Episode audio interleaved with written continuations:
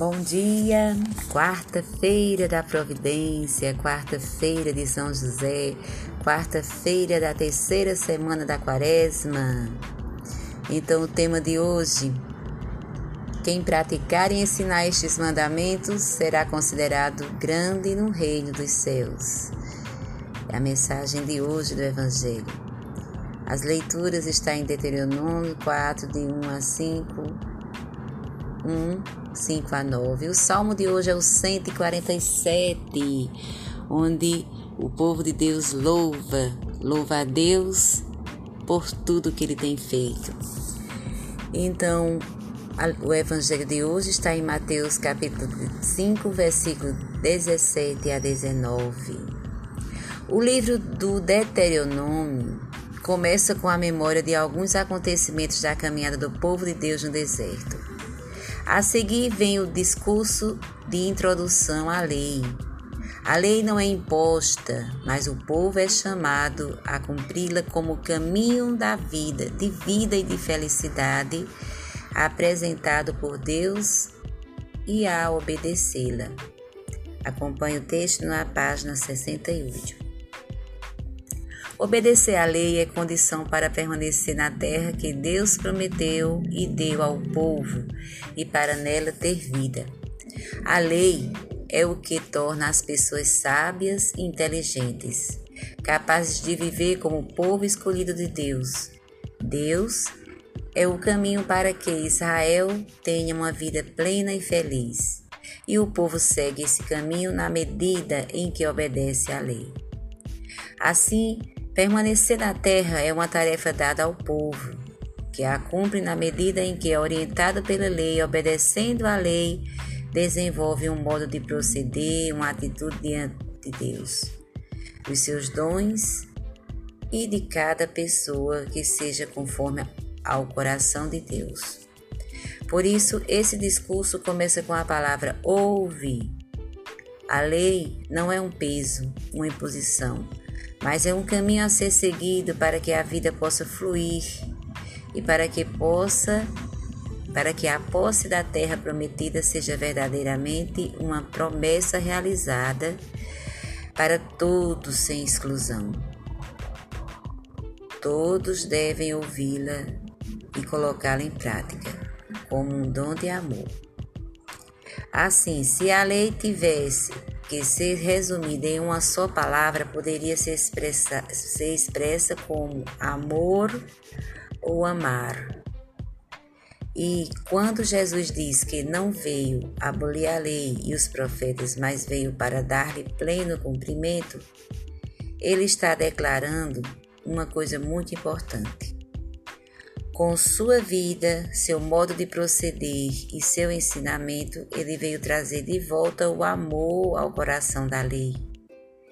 Isso porque, ao longo da história, as autoridades do povo inventaram grandes quantidades de prescrições e proibições. 613 decretos que todos os que que todos os que quiseram quisessem, o perdão, quisessem estar bem com Deus, deveriam observar. Essa deturbação dos mandamentos se tornou um peso para as pessoas. A relação com Deus já não era uma experiência de encontro feliz com o amor, que dava sabor à vida, mas uma fonte de tensão e de medo, pois desrespeitar um desses preceitos era se afastar de Deus. O sabor de estar em comunidade, de estar com Deus, se perde em meio a toda essa formalidade.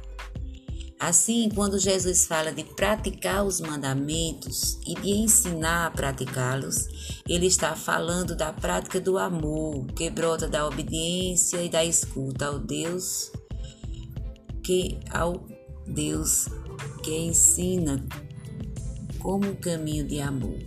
Ou seja, que brota da obediência e da escuta ao Deus, ao que Deus ensina, como caminho de amor, de vida e de felicidade.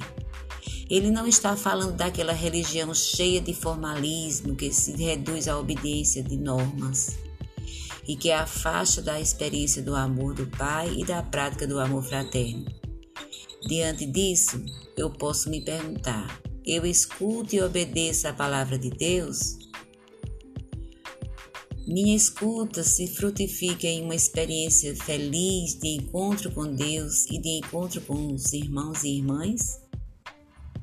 Minha escuta da palavra concretiza-se na vivência do compromisso do amor, do compromisso de amor e fomenta a fraternidade e o diálogo? Escolho um dos textos para minha oração. Na presença de Deus, que me olha com amor, deixo que a palavra mova meu coração. Leio o texto uma, duas, três vezes pausadamente. Vou me detendo nas palavras que movem meu coração. Durante a oração, peço insistentemente a graça desejada. Faço um colóquio, rezo com o salmista, afirmando minha confiança que, de que recebo de Deus grande carinho quando Ele me revela seus preceitos. Na revisão da oração, resisto os sentimentos e apelos mais fortes do Senhor. Nesse dia de hoje, eu quero colocar nas orações as mulheres de fé na caminhada que eu conheço desde a minha infância né? tem, tem as catequistas, tem é, a, minhas tias professoras, todas mulheres de muita fé, de muita, muita luta. Né? É, coloco também minha filha, minha irmã, minha mãe, todas vocês, coordenadoras de apostolado da oração que eu tive a graça, que eu tenho a graça de tê-las como amigas, né, como é, conselheiras também, que somos umas das outras, né? De vez em quando a gente está se aconselhando umas com as outras, então isso é bênção. Então coloco no coração de Deus hoje cada uma de vocês desse grupo, que só em pensar no nome de vocês me vem alegria. Então, como Santa Teresinha disse, se você pensa na pessoa já está rezando nela. Então, rezo por cada um de vocês como também pelos que estão com Covid, né? Eu tive essa semana é, o contato com algumas coordenadoras e direção do apostolado que estão com Covid, né?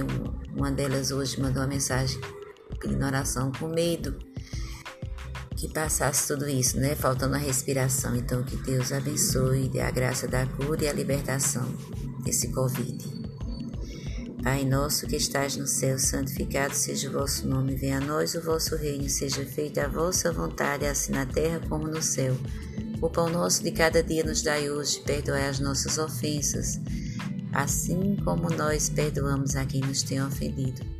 Não nos deixeis cair em tentação, mas livrai-nos do mal. Amém. Ave Maria, cheia de graça, o Senhor é convosco, bendita sois entre as mulheres. Bendito é o fruto do vosso ventre, Jesus. Santa Maria, Mãe de Deus, rogai por nós, pecadores, agora e na hora de nossa morte. Amém. Glória ao Pai, ao Filho e ao Espírito Santo, como era no princípio, agora e sempre. Amém. Paz e bem.